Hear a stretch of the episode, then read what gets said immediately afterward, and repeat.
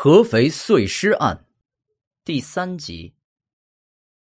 于教授见张木对着档案久久不语，试探着开口道：“啊，警察同志，我这个学生是不是？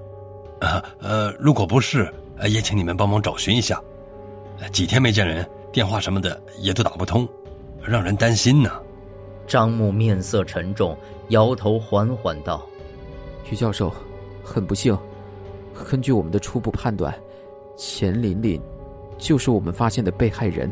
这，这可怎么和他家里人交代呀？哎呀，我们对被害人所遭遇的不幸也表示深切的同情。不过，我们一定会尽快破案，将凶手绳之以法，还死者一个公道的。啊，拜托了，于教授，您作为钱琳琳的导师，平时接触钱琳琳时，能和我们简单说说她的生活以及性格特点吗？嗯。平时我和学生们都是学术上的接触，呃，对他私下的生活呢，所知并不太多。于教授想了想，不过钱琳琳比较安静，而且有些腼腆。我带着他们做项目的时候，有观察到钱琳琳不太合群，周围同学呢似乎也在刻意疏远她。我以为是他们生活中有什么矛盾，提醒过两次，但并没有太多的关注。张木迅速的在笔记本上将这一细节记录下来。与同学们不大合得来，但人作为群居动物，总是要有伙伴的。若如此，钱琳琳是不是认识了什么校外的朋友，并且没有看清这朋友的真面目，从而被哄骗到市区附近，以至于惨遭的毒手？副队长，你们有对钱琳琳的室友做过问询吗？副队长摇了摇头：“我们也就比你们早来那么一会儿，都还没来得及呢。”啊，那一起去钱琳琳的宿舍看看吧。很快，众人来到了钱琳琳所住的五号女生宿舍楼五二幺二室。这是一间标准的四人女寝，上面是床铺，下面是桌柜。钱琳琳的床位挨着寝室门，除了铺上的一层薄被，下方的桌子上摆放的几乎都是其他人的物品，钱琳琳的个人物品近乎没有。经过了解，原来钱琳琳在开学后不久就在外面租了房子，一个人住了。你们最后一次见钱琳琳是在什么时候啊？张木对钱琳琳的室友询问道：“上周五，上周五下午。”一个瓜子脸女生连忙回答：“上周五下午做完项目，我们是四点半离开的教学楼，然后她就出了校门，回自己租的地方去了。”你们知道钱琳琳租的房子在哪儿吗？瓜子脸女生摇了摇头，钱琳琳基本都不和我们说话，她也没带我们去过她住的地方。她，她发生什么事了？她遇害了。什么？听闻此言，住在这宿舍内的三名女生同时惊叫出声，不敢相信。啊，你们是什么时候和钱琳琳住到一起的？九九月四号，我们是九月四号新生报道的。那钱琳琳和你们住了多久之后才搬出去的？一个月，一个多月，十月初黄金周放假回来，他就搬出去了。一个多月，啊，那你们知道钱琳琳平时的好朋友或者和她走的比较近的人都有哪些吗？他这个人平常不怎么跟我们说话，也基本没什么朋友。听到这儿，孙星宇突然开口道：“你们有没有欺负过钱琳琳？不过她一个女孩子，怎么敢搬到校外一个人住？”圆脸女生再三强调说。怎么可能？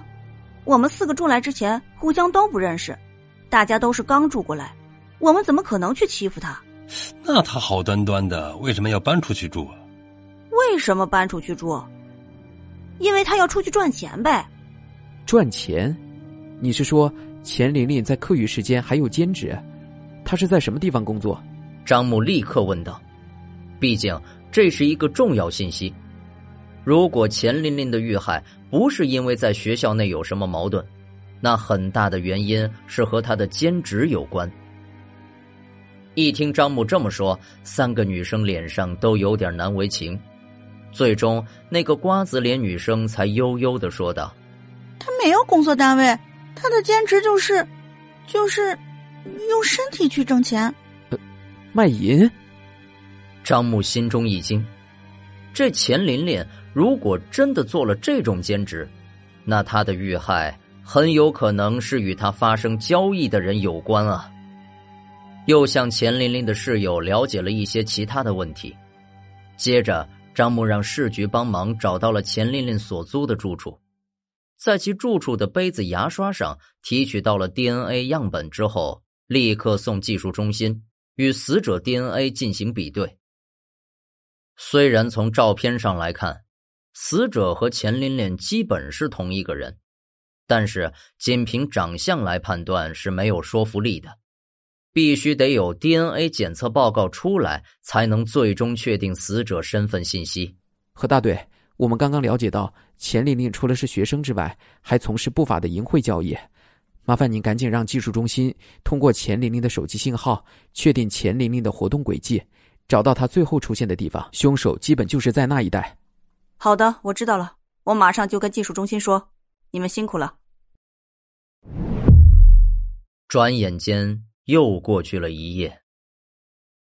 第二天一早，技术中心传来消息，从钱琳琳的生活用品上提取到 DNA 样本，与死者的 DNA 完全一致，最终确定死者就是二十四岁的研一学生钱琳琳。当天中午，技术中心又传来消息。确定钱琳琳手机信号最后出现的地方是在蜀山路蜀山新村，而且蜀山新村是一个新建不久的小区，里面的设施都很新，监控齐全。这一下，所有人都兴奋起来，感觉破案就在眼前。张木，你立刻带人去调取蜀山新村各出入口，还有各个单元楼内以及电梯里的监控，注意不要大张旗鼓。万一嫌疑人就在里面，可不要打草惊蛇了。明白。说完，张默便带着队里的同事，去调取了蜀山新村内外的监控，交到技术中心视听检验科，由技术员们尽快查找相关画面。好在钱琳琳遇害的时间不久，而且遇害的时间基本确定，所以技术人员不用去看太久远的监控画面。只需要看遇害前后的监控就行了。又是一天过去，第二天上午，技术中心传来消息，有重大发现。张队，你看，见张木赶来，技术中心的同事指着截取出的视频画面，跟张木讲解道：“这是蜀山新村南门，十一月十四号晚上七点五十分的监控画面。钱玲玲从南门进入，然后没走多远。”就与这个四十岁左右的男子会合，两人一同走进了十三栋二单元楼。这是当时电梯里的画面，两人是在八楼出的电梯。然后，钱玲玲就再没出来过，反倒是这个中年男子，在九点左右急匆匆的出去了一趟，一个半小时以后提着一个手提箱回来的。经过我们对比之后呢，发现这个手提箱是解剖箱。然后到了十五号早上四点半的时候，这个男子带着一大一小两个行李箱来到了地下车库，开车出了蜀山新村。然后我们又向交管部门要到了这辆车的通行轨迹，发现这个男子开着车离开蜀山新村后，就去了神山路附近，之后便没有了后续监控画面了。不过可以确定的是，这个男人有重大作案嫌疑。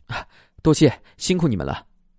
张木感谢了技术中心的同事，随即便将这一消息上报专案组。